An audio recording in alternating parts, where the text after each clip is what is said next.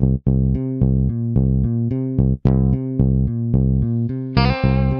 the Pitch. Der Sportpodcast mit Benny und David.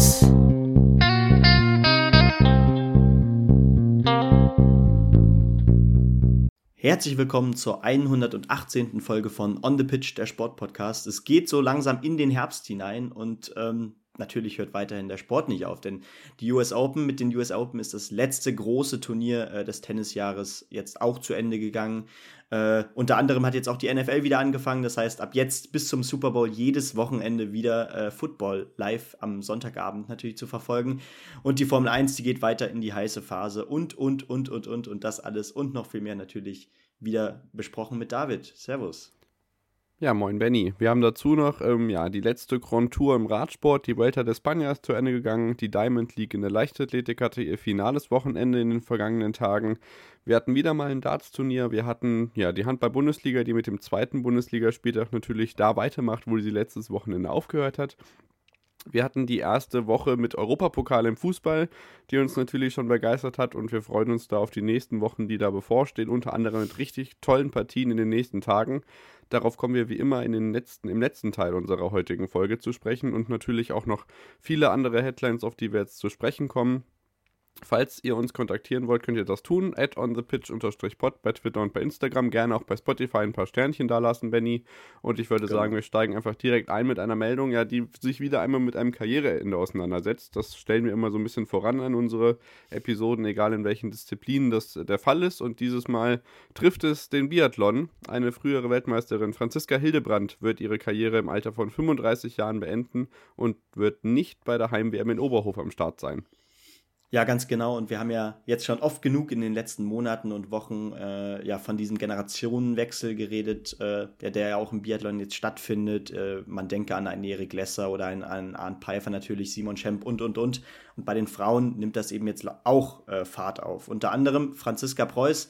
Mit 35 Jahren ähm, geht sie zum einen in die Babypause und verabschiedet sich damit auch vom professionellen Biathlonsport, ähm, beendet damit ihre Karriere und auch sie, äh, wenn sie auch immer so ein Stück weit im Hintergrund, im Schatten von einigen äh, Athletinnen äh, stand, hat, kann, kann auf eine starke Karriere zurückblicken. Natürlich immer im Schatten von Laura Dahlmeier, von Magdalena Neuner und, und, und. Ähm, aber ich meine, zweimal Staffelgold, äh, bei Weltmeisterschaften, zu 15 in Kontiolahti, zu 17 in Hochfilzen. Ähm, zu 11 hat sie schon ihr Karrieredebüt äh, gehabt, das heißt schon ewig lang im Biathlon-Zirkus dabei gewesen. Äh, und auch zwei Weltcupsiege konnte sie feiern. Beide in der Saison 2015, 2016, im Dezember 2015 in Hochfilzen und kurz danach im Januar dann auch in Ruhpolding. Ähm, letzte Saison teilweise dann noch im IBU Cup gestartet, aber insgesamt dennoch äh, auf Rang 24 äh, des Gesamtklassements. Also bis zum Ende hin auch eine ja, konstante Säule im Biathlon-Team der Damen und wird dann natürlich auch, ich glaube, als Person und als Führerin im äh, Damenteam auch in gewisser Weise ein Stück weit fehlen.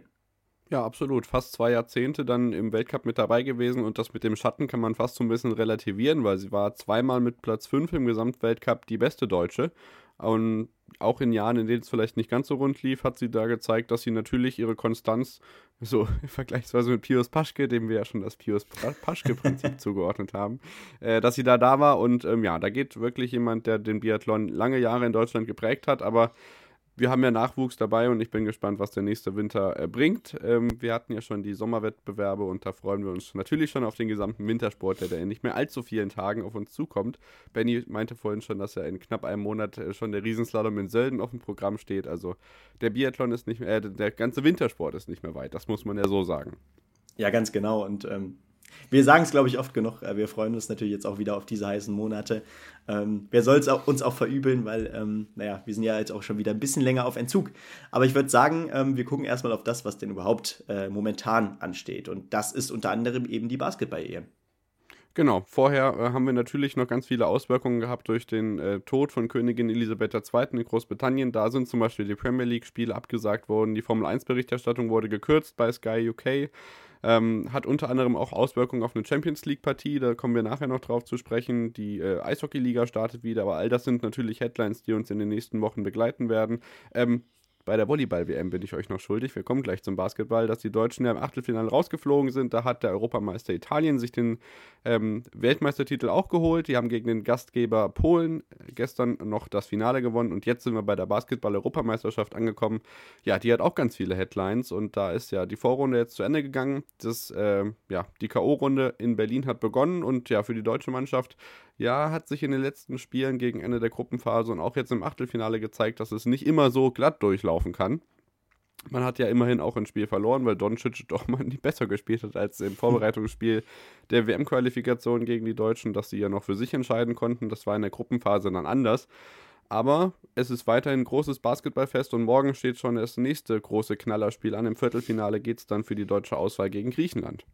Ja, ganz genau, die ja auch mit äh, Janis äh, Antetokounmpo natürlich einen der besten Spieler aus der NBA im Team haben. Ähm, das wird natürlich auch spannend zu sehen sein, ähm, da so äh, Duelle wie Thais, äh, Schröder und Co. gegen Antetokounmpo eben zu sehen. Äh, aber erstmal genau, das Achtelfinale wurde nach der Vorrunde, die ja erfolgreich mit Platz 2 abgeschnitten äh, wurde, ähm, im Halbachtelfinale sollte es dann gegen Montenegro gehen. Ein Spiel, was man eigentlich auch dominieren sollte. Das passierte auch über weite Strecken. Zwischenzeitlich hatte man, glaube ich, 24 Punkte Vorsprung. Am Ende waren es aber nur sechs, auch durch äh, ja, ein, ein, ein gutes Ende von Montenegro, die da wirklich nochmal rangekommen sind. Aber Deutschland ist verdient im Viertelfinale. Ähm, sicherlich haben auch viele andere, andere Experten und Kommentatoren schon gesagt, äh, kann man da jetzt auch raus Lehren ziehen, dass man trotz einer hohen Führung eben noch längst nichts gewonnen hat. Auch gegen kleinere Teams und äh, ja, gegen äh, Griechenland sollte man sich das beherzigen, denn Griechenland ist da definitiv eine andere Nummer.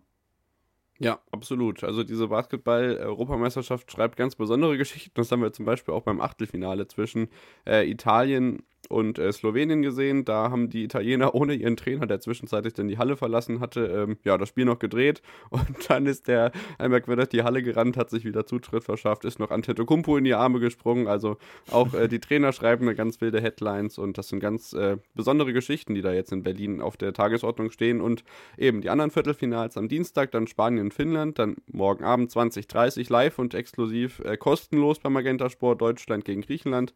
Und Mittwoch haben wir dann noch Frankreich gegen Italien und Slowenien gegen Polen.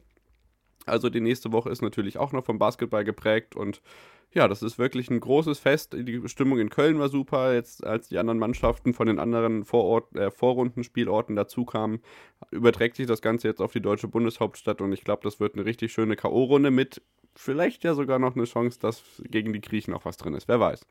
Ja, und ich denke, man, man hat so in gewisser Weise auch den ersten Soll schon erfüllt. Äh, mit dem Erreichen des Viertelfinals das ist schon auf jeden Fall ja. ein starkes Ergebnis. Das heißt, man kann jetzt auch ein Stück weit ohne Druck aufspielen. Äh, die Griechen sind da definitiv ein Stück weit mehr unter Druck, äh, zumindest sehe ich das so. Und ähm, ja, uns steht jedenfalls, glaube ich, äh, ein echtes Kracher-Match morgen Abend bevor. Genau, so sieht's aus. Ähm, Kracher-Matches gibt es auch im Tennis zu Genüge. Da hat sich das letzte Grand Slam-Turnier ereignet, wie du ja schon gesagt hast. Die US Open sind zu Ende gegangen und wir haben einen neuen Weltranglisten-Ersten. Und er ist deutlich jünger als die, die davor ähm, auf Platz 1 der Weltrangliste waren. Platz 3 gegen Platz 5 in der Weltrangliste vor dem Finale. Rüd gegen Alcaraz und dann ein Sieg in vier Sätzen für den Spanier Benny. Der hat ordentlich Geschichte geschrieben mit dem, diesem Triumph, kann man sagen. Ja, ganz genau, denn äh, naja, er ist nicht, nicht zum er gewinnt nicht nur zum ersten Mal äh, einen Grand Slam-Titel hier gegen Kaspar Rüd, Stichwort Generationswechsel, Rüd ist 23, äh, Alcaraz ist 19 Jahre, äh, sondern, ähm, naja, Alcaraz äh, übernimmt damit auch, äh, naja, als jüngster Spieler jemals äh, die Position 1 äh, des Gesamtklassements des ATP-Rankings, löst damit da Medvedev ab, der ja zuvor die Nummer 1 war. Ich glaube, zuvor war es Nadal, der äh, der jüngste äh, die jüngste Nummer 1 der Welt äh, jemals war. Jetzt ist es tatsächlich Alcaraz, der damit natürlich auch ein äh, hervorragendes Jahr krönt, jetzt noch gegen Ende. Äh, also sensationelles Jahr, äh, der mit 18 äh, reingestartet ist in dieses Jahr und wirklich für Furore gesorgt hat. Ähnlich wie Kasper Rüth, der, glaube ich, auch schon in einem anderen Grand Slam-Finale stand in diesem Jahr. Und auch bei den Damen äh, da war es tatsächlich ja, fast schon ein Favoritenfinale zwischen Swiatek und äh, Jabeur. Jabeur auch sowas wie die Senkrechtstarterin vielleicht im Damentennis in diesem Jahr. Verliert das Finale 6 zu 2, äh, 7 zu 6 gegen Swiatek, gegen die Nummer 1 der Welt, die damit natürlich äh, auch in gewisser Weise so ein bisschen ihre Macht demonstriert. Wir gucken nochmal auf die Halbfinals. Ähm, da standen bei den Herren äh, Katschanov, der Russe, äh, gegen Rüd noch an und äh, Tiafoe, der US-Amerikaner gegen Alcaraz. Also durchaus auch Namen, die man normalerweise nicht so oft in einem Grand Slam Halbfinale sieht. Und bei den Damen äh, standen noch im Halbfinale äh, Sabalenka, die gegen Svertek mit 3 zu 6, äh, mit, mit 6 zu 3, 1 zu 6 und 4 zu 6 verlor. Und Garcia, die Französin, die 1 zu 6 und 3 zu 6 gegen Jabeur verlor. Was noch ganz interessant ist, ähm, Jule Niemeyer, die ja bis ins Achtelfinale einzog, ähm, mhm. Die ist fast schon die Nummer eins der, äh, aus deutscher Sicht. Denn, ähm, naja, dadurch, dass Kerber jetzt auch äh, die US Open äh, aufgrund ihres Kindes ausgelassen hatte, ja. äh, ist jetzt Niemeyer tatsächlich von 106 nach diesen US, US Open auf Platz 71 vorgesprungen. Das heißt, da geht es auch äh, wirklich langsam in Gefilde, wo man sagen kann, äh, sie etabliert sich ganz vorne mit in der Weltspitze und das ist auf jeden Fall ein toller Schritt. Genau, und Angelique Kerber hat auch gleichzeitig die Ängste vieler deutscher Tennisfans, dass ja. sie nach ihrer äh, ja, nach ihrer Pause nicht wieder zurückkommen könnte, auf jeden Fall besänftigt und gesagt, ja, ja, Leute, ich komme zurück, keine Sorge. Also auch äh, Angelique Kerber werden wir nochmal auf dem großen Tenniscourt sehen und äh, da freuen wir uns jetzt schon auf das Comeback. Aber erstmal alles Gute mit dem Kind, das natürlich ganz vorangestellt. Doppel gespielt wurde natürlich auch noch. Bei den Herren hatten wir ein Favoritenfinale. Ram und Salisbury, US-amerikanisch-britisches Doppel, konnten sich gegen Krolov und Skupski durchsetzen. Bei den Damen waren die beiden Tschechen Sinjakova und Krejcikova äh, erfolgreich gegen US-amerikanische ja, eher Außenseiter, weil die nicht mit einem Ranking ins Turnier gestartet sind. Und im Mixed waren es Sanders gegen Pierce, die auf Platz 4 gesetzt worden, die sich gegen Flipkins und Roger Valessin durchsetzen konnten. Also da äh, durchaus bekannte Namen, die man auch in den Doppelfeldern äh, vorherrschen konnte, dann im Finale. Das war also das letzte Grand Slam Turnier des Jahres und ja, in einem Vierteljahr geht es in Australien schon wieder los, Benny. Dann beginnt der ganze Spaß wieder von vorn. Ja, ganz genau. Aber jetzt haben wir erstmal Gott sei Dank ein paar Monate dann auch mal wieder was anderes, äh, was auf äh, was vor uns ist. Und ähm, ich denke, wir hatten auf jeden Fall richtig große Highlights. Wir hatten, äh, ja, wie schon gesagt, viele Youngsters, die sich hervorgetan haben. Natürlich auch immer wieder ähm, ja, traurige Geschichten und auch Skandale dabei. Äh, traurige Geschichten, da denke ich natürlich vor allem an die Verletzung unter anderem von Zverev. Äh, das Jahr hätte wirklich vielleicht sogar wahnsinnig gut enden können. Äh, ein paar Highlights waren ja auch bei ihm dabei. Aber ähm, der wird definitiv dann jetzt auch gegen Ende des Jahres nochmal angreifen bei einigen Masters. Ja, allein schon diese Djokovic-Diskussion, oder? Das war ja, Anfang diesen genau. Jahres, oder? Also, wenn man sich überlegt, wie lange das allein schon in der Tagesschau war, diese ganzen Gesicht Gerichtsprozesse, ob Djokovic jetzt in Australien dabei sein kann oder nicht. Also, da wurden die Headlines auf jeden Fall noch zum Guten gewendet. Aber wir haben ja auch noch das Masters, wir haben Davis Cup, wo ja auch äh, die deutsche Besetzung schon feststeht. Also, die Tennissaison ist aber nicht, äh, mitnichten noch äh, schon vorbei. Also, da steht noch einiges auf dem Programm. Genau wie bei uns heute im Podcast, da geht es im nächsten Teil um Radsport. Die Welter ist zu Ende gegangen, die German Darts Open in Jena und natürlich das Finale der Diamond League in der Leichtathletik. Und wir hören uns gleich genau damit wieder.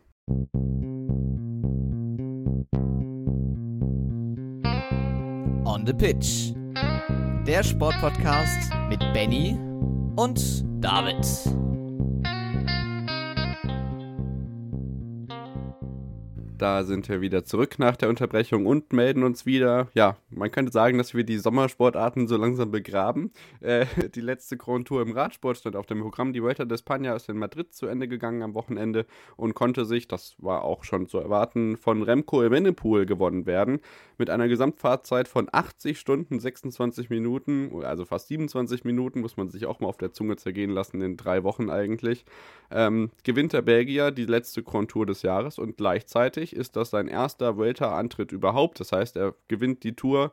Vorher war er eher so als Zeitfahrer oder Klassikerspezialist bekannt, äh, mit 22 Jahren auch noch. Das heißt, er ist sehr jung. Und wenn man sein Alter zweimal nimmt, also 44 Jahre, ist das die Alterszahl ähm, oder die Jahreszahl, wie viele Jahre es her ist, dass ein Belgier das letzte Mal eine Grand Tour gewinnen konnte. Seit 1978 war nämlich kein Belgier mehr bei den großen Tours in äh, Frankreich, Italien und Spanien erfolgreich. Diese Serie hat er jetzt also auch beendet. Ähm, ja, unter anderem geholfen dadurch, dass äh, Primoz Roglic, der slowenische Favorit, der ihm vielleicht noch mal hätte gefährlich werden können, gestürzt ist auf der 16. Etappe. Ähm, auch im Zeitfahren selber war Evenepoel aber echt unschlagbar. Er hat zum Beispiel auch Enric Mas, der schlussendlich auf Platz 2 im Gesamtklassement ist, ähm, beim Einzelzeitfahren überholt. Die werden ja im 30-Sekunden-Rhythmus äh, auch losgeschickt. Ich weiß nicht, ob er direkt davor gestartet ist, aber ich glaube schon. Und ich glaube, er hat 48 Sekunden auf eben Mass gut gemacht. Juan Alruso ist auf Platz 3 gelandet, der Spanier Mikel Angel Lopez auf Platz 4 und Joe Almeida auf Platz 5 und gleichzeitig wurde noch ein Spanier verabschiedet, der durchaus eine äh, wechselhafte Dopinggeschichte auch hat. Äh, Alejandro Valverde auf Platz 13 im Gesamtklassement. Es sieht so aus, als ob das jetzt auf jeden Fall seine letzte Grand Tour war, hat ja auch wirklich ganz viele Jahre die Radsportschlagzeilen geprägt. Da geht also auch wieder ein ganz großer in der Bergwertung konnte Richard Carapaz erfolgreich sein. Das war ja auch schon klar. Der hat äh, fast doppelt so viele Punkte wie Platz 2 in der Bergwertung. Und da hat man auch richtig schön gesehen, wie sich die ecuadorianischen Anhänger in Madrid mit ihm zusammen gefreut haben. In der Sprintwertung hat Mats Petersen auch doppelt so viele Punkte wie äh, der Zweitplatzierte. Der Däne siegt, siegt also in der Sprintwertung. Und das Team UAE ist fast eine Stunde vor Ineos Grenadiers in der Teamwertung. Dahinter wird es recht knapp. Movistar, Bahrain und Astana. Und ich glaube, letzte Woche hatte ich noch äh, Bora Hans Grohe unter die letzten Top 5 in der Teamwertung gesetzt. Das ist also nicht so gewesen, aber ich denke trotzdem wieder eine schöne Kontur, die ja nicht viel Rotation hatte in den Top 3 im Verlauf der drei Wochen. Also ich habe ja irgendwie da doch immer die gleichen Namen genannt, aber dennoch waren spannende Etappen dabei und es äh, waren wirklich wieder spektakuläre Ankünfte dabei in den verschiedenen Bergregionen in, in Spanien. Also auch der Radsport hat ganz viele tolle Schlagzeilen geschrieben. Ich denke nur zurück an Lennart Kemner bei der Tour de France, der nur ganz knapp das gelbe Trikot verpasst hat. Also auch da freue ich mich schon auf nächstes Jahr, wenn es da endlich wieder losgeht, Benny. Ja, genau. Und das ist jetzt auch so. Es, es läutet jetzt wirklich so ein bisschen das Ende der Sommersportarten ein. Das hast du eigentlich ganz gut zusammengefasst. Ähm, und wir gehen direkt zum Dartsport, denn da stand das vorletzte European Tour Turnier des Jahres an. Ähm, dann steht noch eins äh, in Belgien an. Äh, und dann geht es direkt schon zu den Finals, so gesehen, also zu den European Championships äh, nach Dortmund in diesem Jahr. Und ähm, in Jena fand dieses Turnier statt äh, was am Ende äh, Peter Wright gewinnen konnte gegen Dimitri Vandenberg. Wright meldet sich da auch so ein Stück weit zurück, äh, in den letzten Monaten auch ordentlich einen Hänger gehabt, gerade äh, eine Ergebniskrise auch wirklich hinter sich gebracht. Jetzt mit einem 8 zu 6 gegen den wirklich stark in Form spielenden äh, Vandenberg äh, meldet er sich definitiv jetzt wieder zurück. Auch ähm, pünktlich natürlich zu den ganzen Majors, die jetzt gegen Ende des Jahres noch anstehen. Äh, so kennt man Peter Wright eigentlich tatsächlich nach einem kleinen Sommerloch, dass er dann doch nochmal äh, so richtig zurückkommt, wenn es auf die Majors zugeht.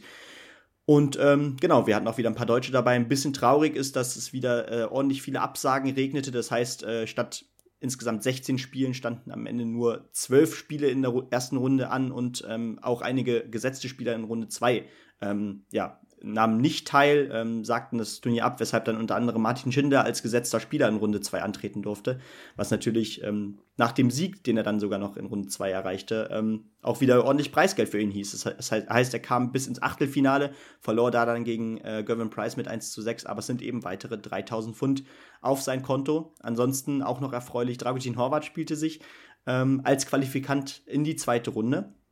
Er gewann erst gegen den Kanadier Jeff Smith äh, verlor dann aber knapp gegen Jose de Sousa mit 4 zu 6 und auch Gabriel Clemens und Lukas Wenig waren dabei. Beide mussten aber die Segel schon in Runde 1 streichen.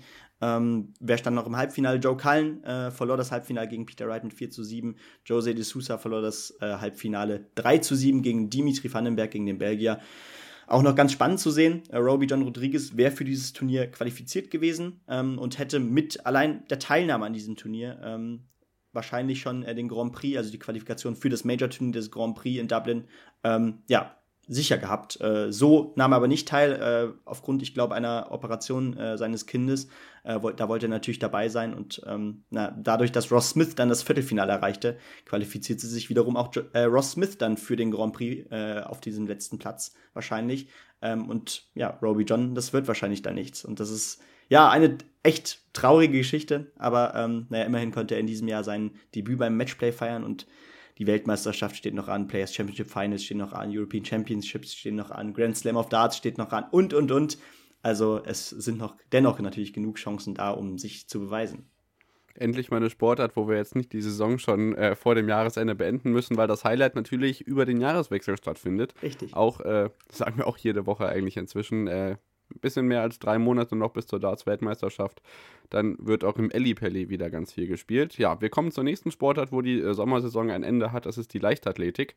Es gibt ja gar nicht so viele Meetings in der Leichtathletik, die über mehrere Tage gedehnt sind, außer die Großereignisse und die Zehnkampf-Meetings. Und das äh, letzte Wochenende der Diamond League, das fand dieses Jahr in Zürich statt. Das wird in den nächsten Jahren nicht immer so sein, glaube ich, wenn ich das richtig mitbekommen habe. Und es ist ja so, dass diese ähm, Austragungsorte, 14 sind es ja in der Regel, ähm, ja, eine Gesamtwertung führen für jede einzelne Disziplin. Und die Athletinnen und Athleten, die jeweils erfolgreich sind, kriegen dann wirklich recht wertvollen Diamanten und dieses Jahr zusätzlich noch eine WM-Wildcard für die Titelkämpfe in Budapest, die im kommenden Jahr stattfinden werden. Im wunderschönen Letzig-Grundstadion fand also dann am äh, Samstagabend noch Samstag, Sonntag, auf jeden Fall am Wochenende. Welcher Wochentag ist eigentlich egal. Ähm, Im wunderschönen Letzig-Grundstadion fand das jedenfalls statt. Am Tag davor gab es noch ein Vorprogramm, das unter anderem dann in der Stadt wirklich ausgetragen wurde. Auf einem Platz zum Beispiel konnte Joe Kovac, der vierte Kugelstoßer werden in der Geschichte der Leichtathletik, der den 23 Meter geknackt hat. Ähm, wir hatten Tamberi, der im Hochsprung noch 2,34 Meter übersprungen hat und damit seine Saisonbestleistung aufstellte. Und dann gab es noch ganz viele tolle Bestleistungen und äh, gute Ergebnisse, die wir dann im Letzigrund selbst gesehen haben. Mondo Duplantis 6,07 Meter im Stabhochsprung. Julian Weber wird Dritter im Weitsprung. Malaika Mihambo mussten leider ein bisschen federn lassen, nur 6,52 Meter. Aber man kann auch nicht immer gewinnen. Mein Gott, also da muss man jetzt nicht wieder ähm, Drama draus ziehen, aber immerhin habe ich noch kein Drama gelesen, von daher bin ich da zufrieden. Äh, Juli Marochas, die Dreispringerin und Weltrekordlerin mit 15,28 Meter, noch einmal mit einem guten Ergebnis. Jakob Ingebrigtsen, der begleitet uns auch jede Woche mit einer neuen Bestleistung, Weltjahresbestleistung über 1500 Meter. Also was der Norweger dieses Jahr für, einen, für einen Aufstieg hingelegt hat, das ist wirklich überragend. Und auch über die kurzen Distanzen haben wir tolle Zeiten. Shelly Ann Fraser Price mit 10,65 über die 100 Meter, Chewika Jackson 10,81. Das war in Brüssel noch umgekehrt mit den beiden. Ähm, ja, über 200 Meter auch unter 22 Sekunden bei den Damen. Bei den Herren Noah Lyles 19,52 über 200 Meter, das liest man auch nicht ganz so oft. Und auch über die 400 Meter hatten wir tolle Zeiten, also unter 49 bei den Damen, unter 47 bei den Herren. Äh, Femke Bohl nochmal richtig stark, genauso wie Alison dos Santos mit den Hürden über die 400 Meter. Und auch ähm, Pudenz und Vita haben sich im Diskuswurf hinter Allmann und äh, Perkovic auf Platz 4 und 5 eingeordnet. Also ich glaube, da sind nochmal ganz schöne Ereignisse und Ergebnisse zum Ende der Leichtathletik-Freiluftsaison an den Tag gelegt worden. Und ja, ein kleiner Hinweis noch für diejenigen, die das vielleicht auch mal ein bisschen in der Nähe begutachten wollen. Es gibt Karten für die deutschen Meisterschaften im Kasseler Aue-Stadion, das unter anderem ja auch schon 2011 die deutschen Meisterschaften austragen durfte. Die wurden jetzt nochmal umterminiert auf den 8. und 9. Juli nächsten Jahres. Ähm, die Karten sind jetzt verkauft, also zu erwerben, kann ich nur empfehlen. Das ist sicherlich ein kleines Leichtathletik-Juwel, eigentlich ein wunderschönes Stadion, wird viel zu selten voll gemacht. Von daher möchten wir unseren Teil dazu beitragen, dass da die knapp 15.000 Leute sind, glaube ich, die da theoretisch reinpassen würden, auch dabei sind. Das wäre eine schöne Sache. Und vielleicht sieht man sich dann sogar mal. Das kommt noch dazu. Wir können es noch nicht absehen, weil wir gerade erstmal bei der Vierschanzentournee groß Tickets gekauft haben. Wir sind äh, in Garmisch und am Be Bergisel vor Ort und den Sommer planen wir dann ein bisschen später. Benny jubelt schon und äh, wenn er mit den Jubelarien vorbei ist, dann machen wir mit dem nächsten Teil weiter. Da geht es dann unter anderem mit Handball, NFL und Formel 1 weiter. Bis gleich.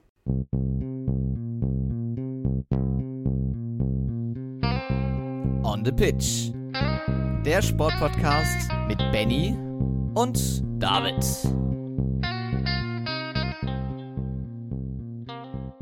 Da sind wir wieder zurück nach der Unterbrechung und melden uns wieder mit der Handball-Bundesliga. Der dritte Spieltag stand inzwischen schon auf dem Programm. Vorhin habe ich gesagt, der zweite. Das ist natürlich wirklich Schwachsinn. Und bevor wir auf die Ergebnisse des Bundesligaspieltags zu sprechen kommen, Benny, eine kleine lustige Anekdote zur Auslosung der zweiten DAB-Pokalrunde. Ähm, natürlich äh, groß gegen klein, wirklich Underdogs gegen große Mannschaften am Start. Aber was mich dann doch verwundert hat, ist, dass äh, Flensburg-Handewitt aktuell auf Tabellenplatz 3 stehen, gegen die Füchse Berlin zugelost worden, die direkt vor ihnen auf Platz 2 in der Tabelle stehen, das wirklich ein richtiges Spitzenspiel in der schon zweiten Pokalrunde ist. Also bemerkenswert auf jeden Fall. Das Ganze dann am 19. Oktober. Ja, definitiv beide noch ungeschlagen. Ähm, wird die definitiv ein Kracher und der, der dieses Spiel verlieren wird, der wird sich auf jeden Fall erstmal saumäßig ärgern. Ja, absolut. Dann äh, gehen wir doch gleich ins Geschehen des vergangenen Wochenendes. Ähm, wenn ich jetzt gleich auf diese beiden Mannschaften mal einsteige oder mit denen beginne. Die SG Flensburg-Hanne gewinnt, äh, gewinnt äh, ja, in Hannover mit 10 Punkten Vorsprung, genau wie die Füchse Berlin, die auch 10 Punkte Vorsprung in Stuttgart behaupten können und ja, weiterhin ungeschlagen bleiben. Du hast das schon erwähnt. Ja, genau. Und Melsung hat äh, einen Punkt erholen dürfen gegen Lemgo Lippe. THW Kiel unter anderem, auch mit einem deut deutlichen Sieg gegen den Bergischen HC. Ähm, Gummersbach zeigt sich weiter ordentlich stabil. Zwei Siege aus drei Spielen. Ähm, 29 zu 28 heißt es da gegen Hamm Westfalen, auch einen Aufsteiger. Ähm, der HSV Hamburg äh, startet auch gut gegen Minden 27 zu 21 und Magdeburg bleibt auch ungeschlagen im Topspiel gegen Wetzlar. Behielten sie mit 32 zu 28 die Oberhand und wir können ja mal kurz auf die Tabelle schauen, denn da äh, sind es tatsächlich nach drei Spielen immer noch fünf Teams, äh, die ungeschlagen sind. Fünf Teams, die ja. alle Spiele gewonnen haben. Kiel, Berlin, äh, Flensburg, Magdeburg und Erlangen sogar. Ähm, dahinter kommt dann äh, die Rhein-Neckar-Löwen, die haben nur zwei Spiele gespielt bisher. Das heißt, ähm, auch die könnten äh, mit einem Sieg im nächsten Spiel gleichziehen.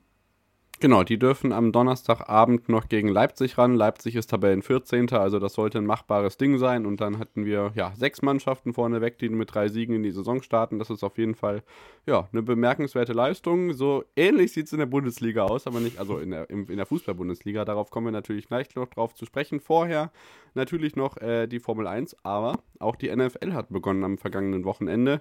Die große Konferenz wurde das erste Mal ausgepackt am Sonntagabend, Benny. Und äh, ja, du hast dir natürlich auch das äh, Thursday Night Game schon gegeben, wie ich gesehen habe.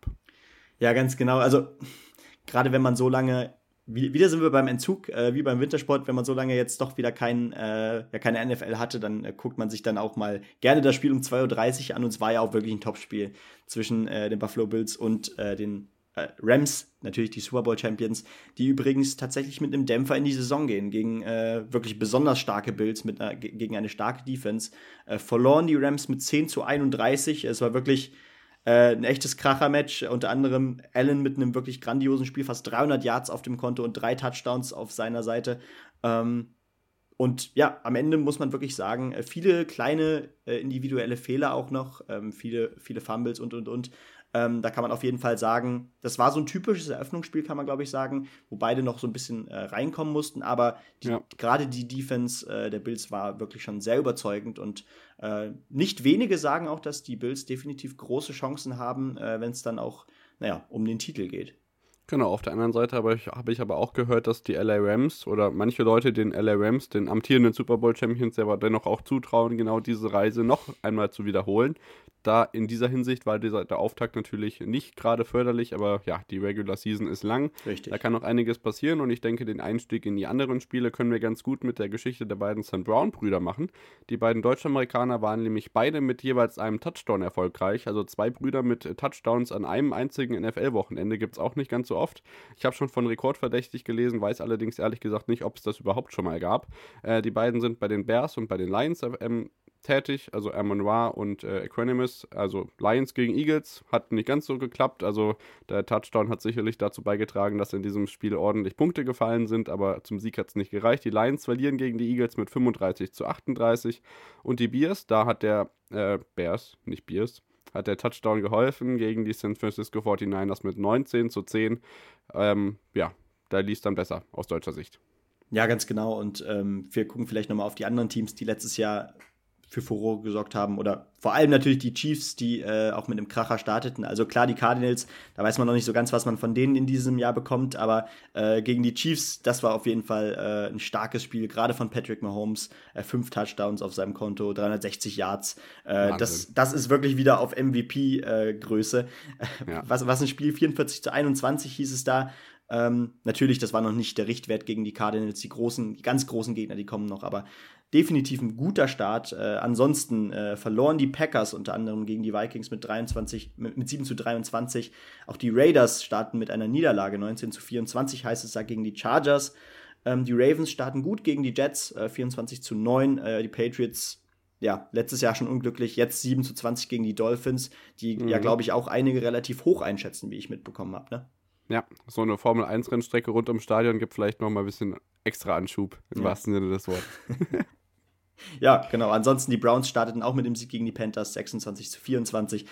Ich weiß jetzt nicht mehr ganz genau, was ich vergessen habe, aber ich glaube, das war so auf jeden Fall das Wichtigste. Na, wir hatten zweimal Overtime. Äh, Steelers gewinnen gegen die Bengals 23 genau. 20. Ja. Und äh, das zweite Mal Overtime war unentschieden. Äh, Te äh, Texans gegen Colts 20 zu 20. Und das Spiel, das noch aussteht, sind die Seattle Seahawks gegen äh, die Broncos. Das gibt es dann um 2.15 Uhr. Also, genau. falls ihr früh aufstehen möchtet, äh, wir werden euch nicht daran hindern. Und dann geht es natürlich nächste Woche schon weiter, unter anderem dann mit Steelers gegen Patriots. Das ist sicherlich eine Partie, wo einige deutsche NFL-Fans dann Sonntag um 19 Uhr dabei sind und sich das nicht entgehen lassen. Ähm, ja, und ich denke, wir springen rüber nach Italien in den königlichen Park von Monza. Da gab es den äh, Formel-1-Lauf zum großen Preis von Italien mit einer Startaufstellung, die wieder einmal davon geprägt war, dass ganz viele Motorenstrafen verhängt worden sind. Am Ende hieß es, abgesehen vom Qualifying-Ergebnis, ähm, wo Max Verstappen sich natürlich trotzdem nicht äh, hat lumpen lassen, aber es nicht so ganz vorne gereicht hat, egal, weil er hat eine Strafe bekommen. Startaufstellung am Ende also Leclerc, Russell, Norris, Ricciardo auf 4, Gasly, Alonso, dann Verstappen wegen der Strafe, Nick de Vries interessante Geschichte, der ist der erste Fahrer seit den 50er oder 60er Jahren in der Formel 1 Weltmeisterschaft, der innerhalb eines Wochenendes in verschiedenen Autos fährt. Am Freitag noch im äh, Freitagstraining für Aston Martin am Start gewesen.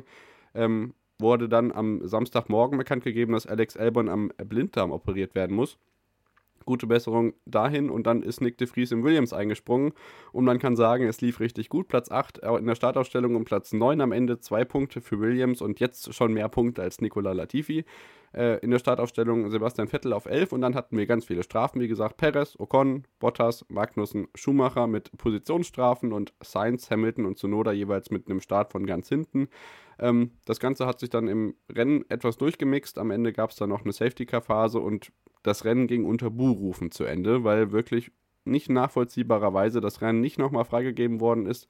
Das Auto von Daniel Ricciardo zu bergen hat deutlich länger gedauert, als man das hätte erwarten können. Lance Stroll, Fernando Alonso und Sebastian Vettel ebenso ausgeschieden, also Aston Martin ohne Zieleinfahrt und ja, Alpine verliert wieder ein bisschen an Boden bei McLaren. Dadurch, dass Ricciardo ausgefallen ist, verhindert das einerseits nochmal ein schönes Ergebnis, um sich vielleicht nochmal irgendwie zu behaupten weil eben nur Norris Punkte holt. Das sind sechs Stück an der Zahl und auf die weiteren Platzierungen kann gerne Benny noch eingehen.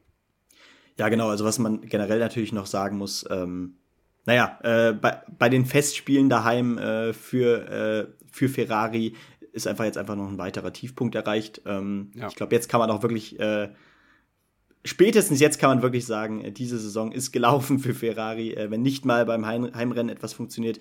Äh, ja, ich weiß gar nicht, wo, bei welcher Platzierung warst du gerade? Ähm, ich habe die Platzierung noch gar nicht gesagt. Ich habe äh, Max Verstappen hat gewonnen. Damit okay. können wir doch mal ja, genau. einsteigen. Genau. Ja, du hast ja schon gesagt, äh, Leclerc hat ja tatsächlich die Pole gehabt. Ähm, für den Sieg hat es dennoch nicht gereicht. Am Ende war es immerhin ein Platz zweimal wieder äh, für den äh, Mann aus dem Ferrari. Äh, George Russell äh, ist aber dann wiederum auf Platz 3 gelandet für Mercedes. Äh, das heißt, Sainz konnte seinen dritten Platz da auch nicht bestätigen aus dem, äh, ja, aus dem Qualifying. Der wird am Ende Vierter. Mercedes äh, beendet also sein Rennen dann am Ende mit Platz 3 und 5. auf 5 dann Lewis Hamilton. Perez nur auf Rang 6, Norris in ja, altbekannten Gefilden auf Rang 7. Pierre Gasly mal wieder unter den Top 10 mit Rang 8. Nick de Vries, ähm, der holt wiederum, äh, wie, du, wie du schon richtig sagtest, äh, seine ersten Punkte und in seinem ersten Rennen in dieser Saison holt damit mehr als Latifi, weil Latifi wiederum noch gar keine Punkte auf dem Konto hat. Ja, ähm, ja. Äh, und dann holt wiederum äh, Guangzhou Zhou ähm, für Alfa Romeo immerhin mal wieder ein Pünktchen. Ocon schrammt da an den Punkten knapp vorbei. Ähm, auch Alonso ohne Punkte, wie du schon richtig sagtest. Äh, Alpine, also ich, ich weiß gar nicht, ob es das erste Wochenende ist, ohne Alpine-Punkte, aber auf jeden Fall ähm, gar nicht so häufig passiert in diesem Jahr bisher. Und das können wir gleich mal gucken in der Tabelle. Ja. Genau. Ansonsten ist es, glaube ich, erstmal weniger wichtig. Ich meine, äh, Mick Schumacher hat dann ordentlich nochmal was gut machen können. Der startet ja von hinten, wird am Ende Zwölfter. Für Punkte reicht es dennoch nicht. Ähm, Magnussen wird 16. Also von den Fahrern, die am Ende noch ins Ziel gekommen sind, letzter. Ja, das muss man dazu sagen. Wie gesagt, also das war wirklich ein bisschen ärgerlich, dass das Rennen nicht mehr freigegeben worden ist in der WM-Wertung nach 16 von 22 Rennen. Das nächste ist jetzt Singapur, der Tripleheader ist vorbei. Also wenn man sich hier die Bilanz von Max Verstappen anguckt, äh, seit Österreich 27, 25, 25, 26, 26, 25. Leute, da kann nichts mehr passieren und er kann tatsächlich auch in Singapur schon Weltmeister werden. Der Vorsprung äh, auf Charles Leclerc jetzt, ähm, ja, lasst mich überschlagen, 116 Punkte. Perez äh, 9 Punkte hinter Leclerc.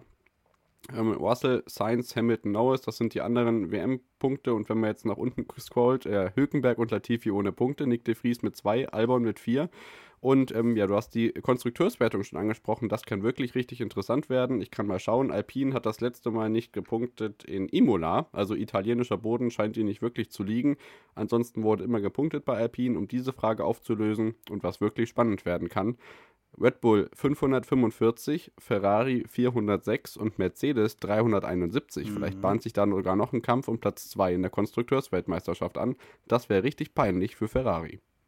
Absolut. Und ähm, also ich meine, wir, wir, wir liebäugeln, nee, wir liebäugeln damit nicht, aber wir, wir haben das schon mehrfach erwähnt in den letzten Wochen, dass das echt noch möglich ist. Und es kommt halt wirklich immer näher.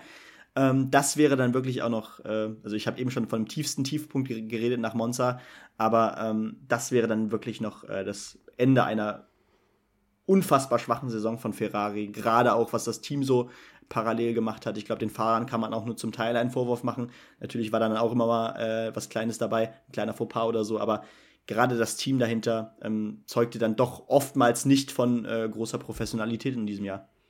Ja, dieses Mal war es dann ein fragwürdiger Boxenstopp bei Charles Leclerc und eine brennende Bremse bei, äh, brennende Bremse, mein ja. Gott, bei äh, äh, Carlos Sainz. Also auch da lief wieder nicht alles rund und ja, es ist schon alles ein bisschen fragwürdig, was da bei Ferrari abgeht. Wir werden sehen, wie es in Singapur weitergeht. Da natürlich noch verbunden mit der Hoffnung, dass Sebastian Vettel nach den Enttäuschungen von Monza da vielleicht noch mal ein bisschen was auf der Fahrerstrecke rausholen kann. Singapur liegt ihm ja bekannterweise.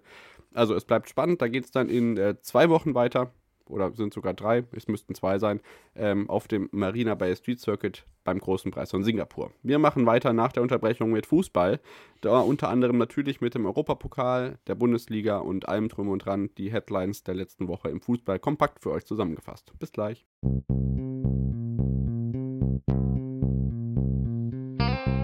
On the Pitch.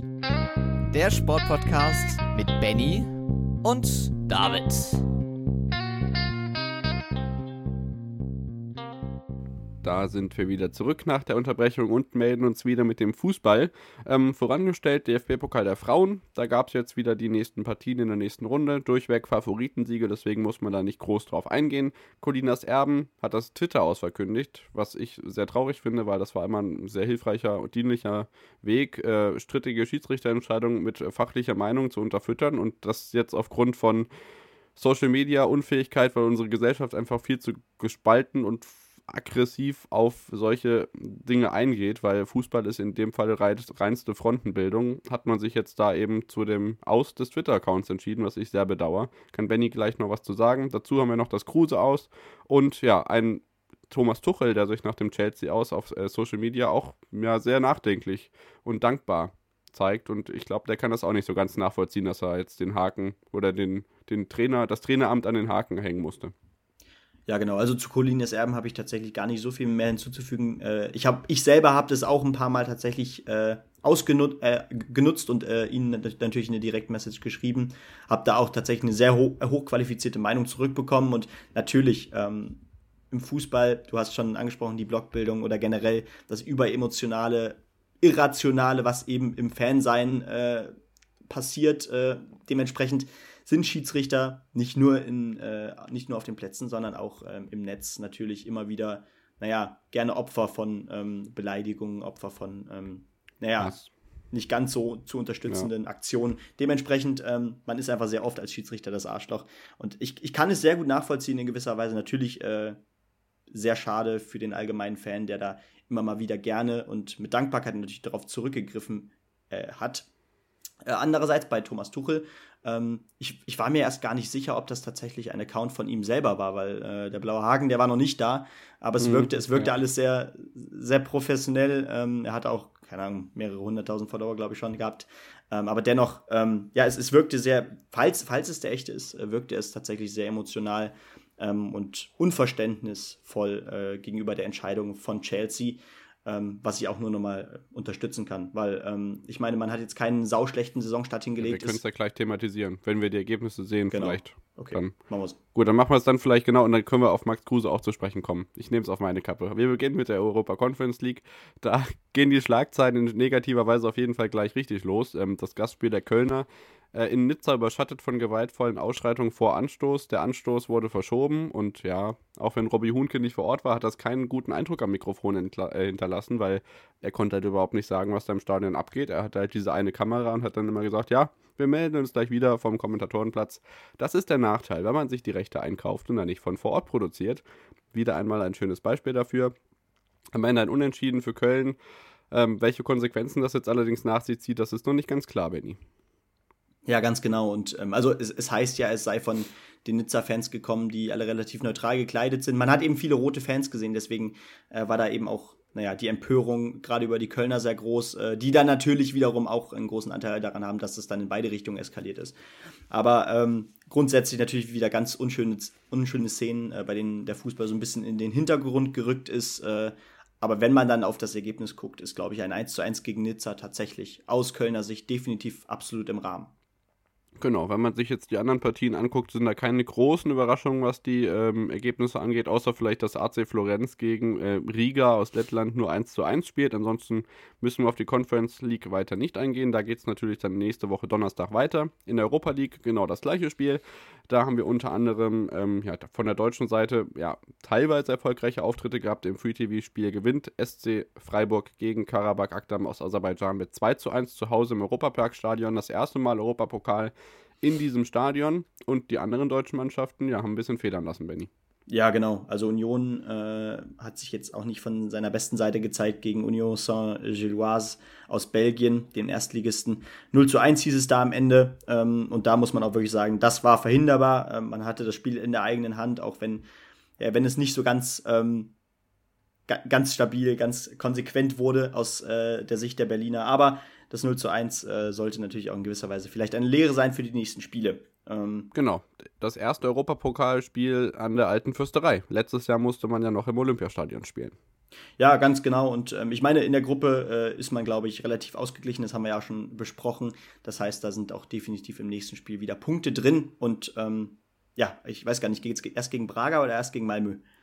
Oh, das können wir gleich mal sehen. Ähm, in der Zwischenzeit kann ich noch sagen, dass, dass, äh, dass die Talfahrt bei Manchester United weitergeht. Man verliert 0 zu 1 gegen San Sebastian.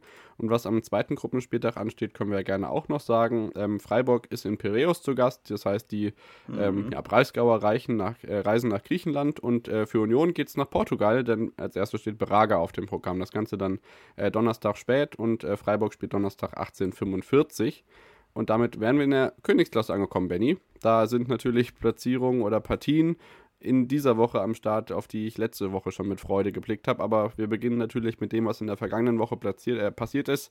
Ja, unter anderem der Grund dafür, dass Thomas Tuchel eben nicht mehr Trainer bei Chelsea ist, ist das erste Champions League-Spiel, ähm, was zeitgleich mit Borussia Dortmund ausgetragen wurde, nämlich Dinamo Zagreb gewinnt zu Hause 1 zu 0 gegen den Champions League-Sieger FC Chelsea, also den von davor dem Jahr. Ja, äh, was soll man dazu sagen? Relativ früh dann auch das, noch das 0 zu 1 gefallen in der 13. Minute. Ähm, und naja gut, dass, dass Chelsea da das Spiel sonst natürlich relativ in den Händen hatte, ist klar, aber das darf einfach so nicht passieren. Absolut legitim, aber ähm, um nur nochmal auf Thomas Tuchel zu kommen, ich meine, man ist in der Liga Sechster, man hat den Saisonstart nicht komplett äh, verkackt, um das jetzt mal so zu sagen.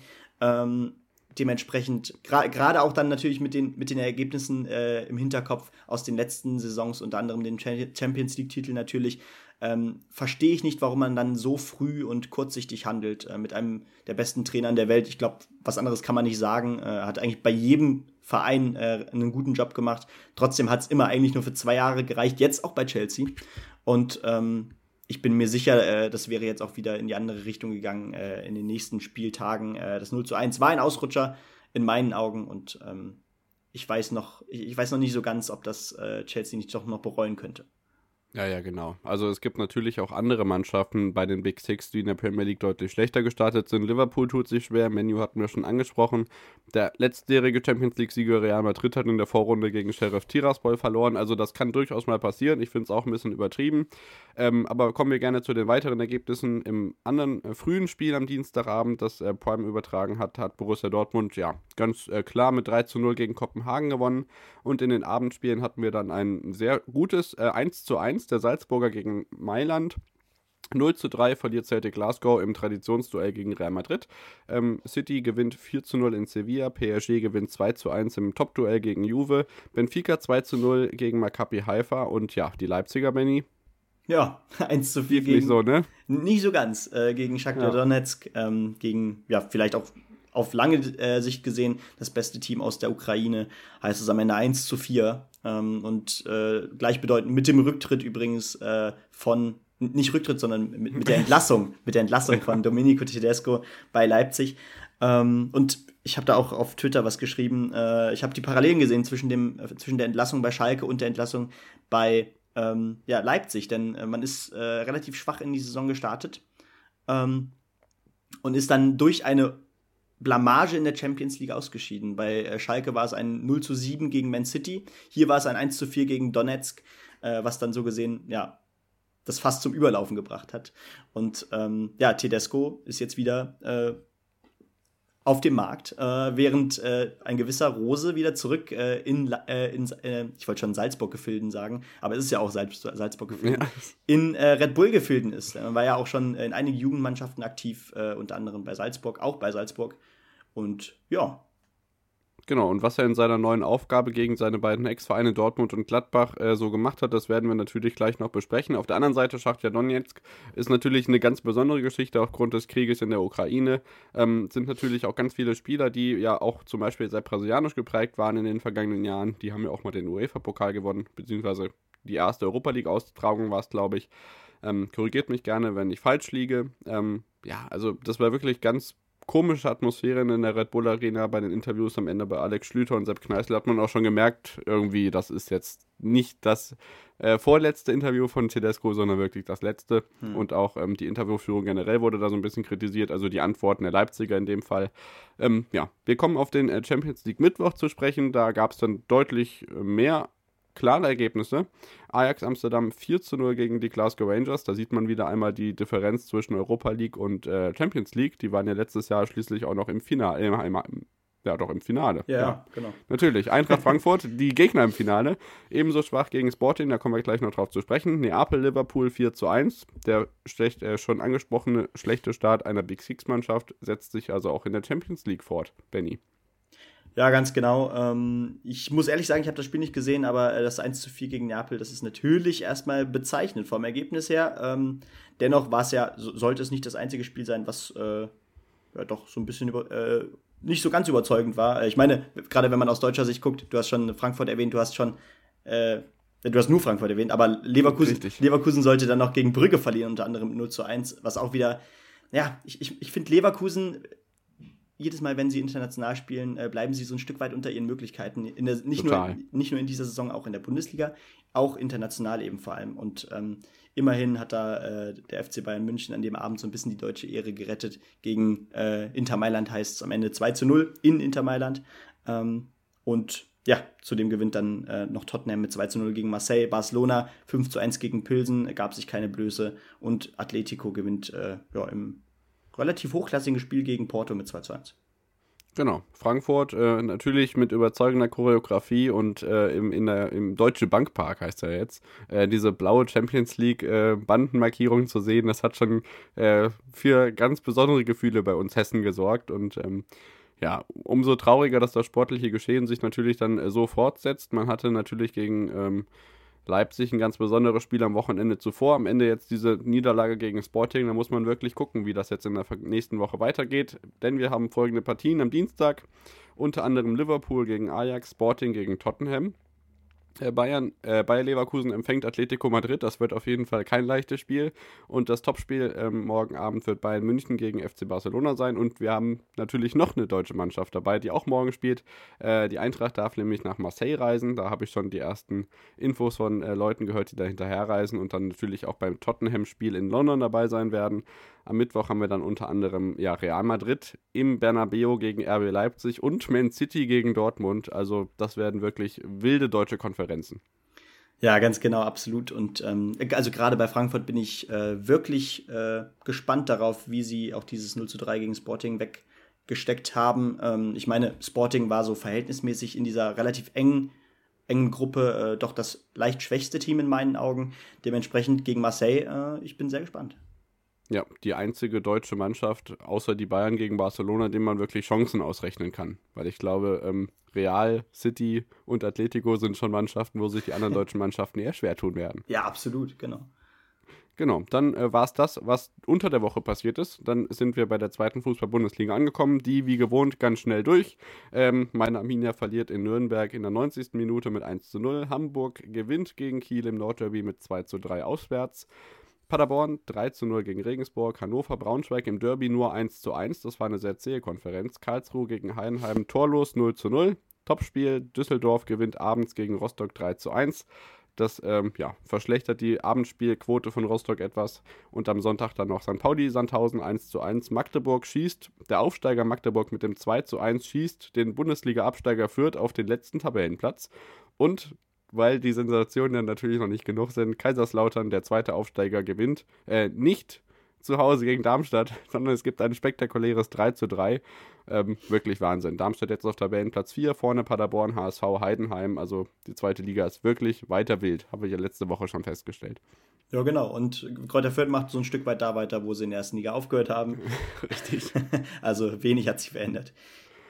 Genau, dann äh, springen wir gleich in Liga 1, würde ich sagen. Da hatten wir ein sehr hitziges Abendspiel am Freitagabend mit einem späten ähm, Tor für die Augsburger, das fast noch gefährdet worden wäre, weil das noch einen Elfmeter gab. Kikiewicz hat sich ordentlich aufgeregt. Da wurden dann noch äh, Fans an den Banden direkt äh, am Spielfeld gesehen, kurz vor Spielende. Also das war wirklich äh, nicht so schön, was da im Wohnen-Westweser-Stadion abgegangen ist. Und am Samstag ging es dann äh, spaßig weiter. Hoffenheim 4 zu 1 gegen Mainz in Überzahl. Ähm, Frankfurt verliert gegen Wolfsburg. Wir kommen auf, gleich auf Max Kruse zu sprechen. Leipzig gewinnt 3 zu 0 zu Hause gegen Dortmund. Max Kruse, äh, Marco Rose und so, sag ich mal. Und mhm. ich würde sagen, das reicht erstmal an Themen, weil die anderen Spiele bringen ganz neue Themen mit sich, Benny. ja, also klar, äh, Leipzig, ich glaube, da kann man auch ein paar Worte zu sagen. Ja. Viele haben das natürlich auch wieder äh, auf den äh, ja, neuen Trainereffekt äh, gemünzt. Äh, das weiß ich nicht, aber ähm, es war schon sehr überraschend, gerade wenn du dann auch äh, die Dortmunder gegen Kopenhagen äh, spielen sehen hast. Die Tore toll kombiniert, ähm, generell sehr konstant, sehr solide, defensiv auch stehend. da hat man jetzt gegen Leipzig, gegen das bisher sehr schwache Leipzig in dieser Saison, tatsächlich doch ein kleines Debakel erlebt in Leipzig. Äh, genau, ansonsten, du sagtest es schon, ähm, also es war ja generell auch so ein Wochenende der Unentschieden. Ähm, ja. Unter anderem äh, holt, holt, Her holt die Hertha einen Punkt gegen Leverkusen. Leverkusen, die übrigens Vorletzter sind jetzt äh, nach sechs Spieltagen mit vier Punkten. Ähm, und äh, der VfB Stuttgart, äh, letzte Woche noch in, äh, laut Materazzo in einem der schwächsten Spiele von Stuttgart in seiner Laufbahn gegen Schalke 1 zu 1. Jetzt gegen den FC Bayern heißt es 2 zu 2. Und der Punkt, den haben sie sich definitiv absolut verdient. und das aber auch, auch wieder durch einen Elfmeter in der Nachspielzeit. Der traf dann aber wiederum äh, Seru äh, Girassi, den noch viele aus Köln kennen, der in äh, Frank Frankreich auf sich aufmerksam gemacht hat, äh, der da auch so ein bisschen ja, Kalajdzic ersetzen soll. Der trifft hier zum 2 zu 2 äh, gegen den FC Bayern München und die Bayern, ähm, die warten weiterhin noch so auf diesen auf dieses letzte Körnchen, was sie dann auch doch noch von den anderen absetzt. Denn momentan ist Bayern nach sechs Spielen nur Dritter. Genau, so sieht's aus. Nach der Konferenz, also vor dem Abendspiel, kommen wir gleich noch drauf zu sprechen, hatten wir äh, vier Mannschaften in der Tabelle ganz vorne mit zwölf Punkten. Das war ähm, ja Freiburg, die Bayern, Hoffenheim und Dortmund. Das Ganze hat sich durch die Sonntagsspiele etwas gewandelt. Äh, Köln gegen Union 0 zu 1. Union springt an die Tabellenspitze, 14 Punkte und Freiburg holt einen Punkt gegen Gladbach. Das heißt, die sind jetzt auf Platz 2 in der Tabelle, geben die Tabellenführung ab. Und dann hatten wir, bevor wir aufs Abendspiel zu sprechen kommen, ja wie gesagt das 2 zu 2 der Hertha gegen Leverkusen. Ich möchte zumindest nominieren. Wir haben die Entscheidung noch nicht getroffen. Marco Richter für den Athlet der Woche erstmal nach ähm, seiner Krebserkrankung wieder zurück auf dem Feld. Das ist schon mal die erste geile Story. Und dann mit einem ja, Samstagsschuss, möchte man sagen, aus ich weiß nicht wie viel Metern äh, ins Tor von Radetzky, der wieder einmal keinen guten Tag hat. Ähm, das nur am Rande. Und jetzt kommen wir zu den Schilderungen von Benny vom Abendspiel, denn der war beim kleinen Revierderby Schalke gegen Bochum in der Weltdienst Arena mit einem guten Ende und dem ersten Saisonsieg für den FC Schalke 04. Ja, genau. Also viele haben es kleines Derby genannt, andere haben es Straßenbahn-Derby genannt, was ich auch ganz schön finde, weil, naja, mehr als 20 Minuten oder so liegen ja zwischen den beiden Städten nicht. Ähm, und äh, deswegen kann man es eigentlich absolut auch als Derby bezeichnen. Natürlich, äh, dass das Revier-Derby ist das gegen Dortmund, aber dennoch, äh, auch im Stadion hatte man das Gefühl, dass es wirklich ein Derby ist. Es war ein rassiges Spiel. Ähm, die Bochumer ganz, schlimme, ganz schlimmes Adjektiv. Aber ja. Ja, ich weiß, aber es ist, glaube ich, legitim in dem Fall. Ähm, die Bochumer haben äh, auf jeden Fall ordentlich was abgerissen an Pyro, eigentlich durchgehend, äh, Minimum äh, so ein paar Pyro abgebrannt, wirklich durchgehend während des gesamten Spiels. Ähm, und ja, ich saß tatsächlich mit einem Freund äh, relativ nah dran am, äh, an der Gästekurve, deswegen äh, hat man teilweise die Bochum am Anfang doch lauter gehört, äh, zumindest aus unserer Sicht. Ähm, am Ende entwickelte es sich aber doch zu einem Spiel, was Schalke dominiert hat. Gerade in den Anfangsminuten ähm, ging man dann, ja, doch sehr stark rein. Kurz vor der Halbzeit dann mit dem 1-0 durch Dominik Drexler. Ähm, dann wurde aber tatsächlich auch äh, ja, Bochum besser ähm, und machte dann auch durch Philipp Hoffmann das 1 zu 1, was in dem Moment auch etwas verdient war. Und Schalke äh, meldete sich dann wieder zurück. Am Ende hieß es 3 zu 1. Sebastian Polter setzte dann am Ende in der sechsten Minute der Nachspielzeit mit dem 3 zu 1 dann den Deckel drauf. Polter auch eine tolle Geschichte. Letzte Saison noch elf Saisontore, also großen Anteil daran gehabt, dass Bochum überhaupt in der ersten Liga bleibt.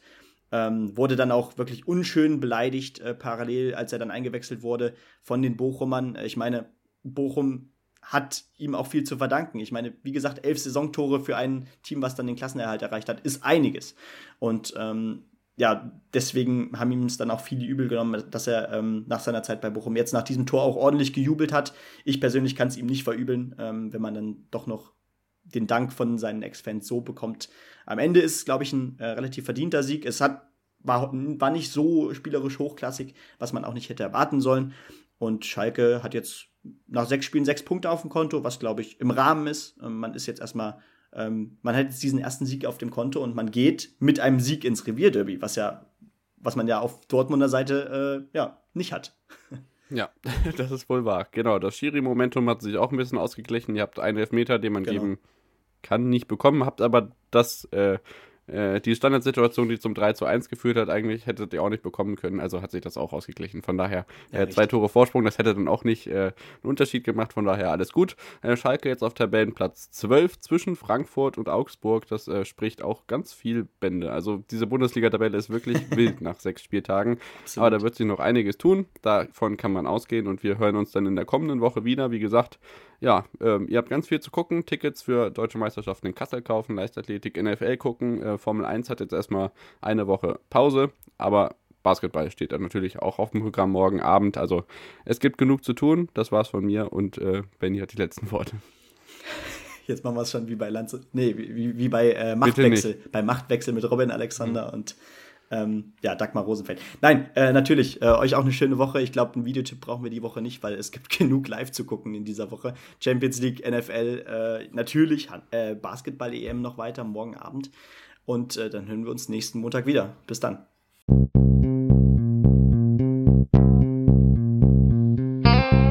On the Pitch. Der Sportpodcast mit Benny und David.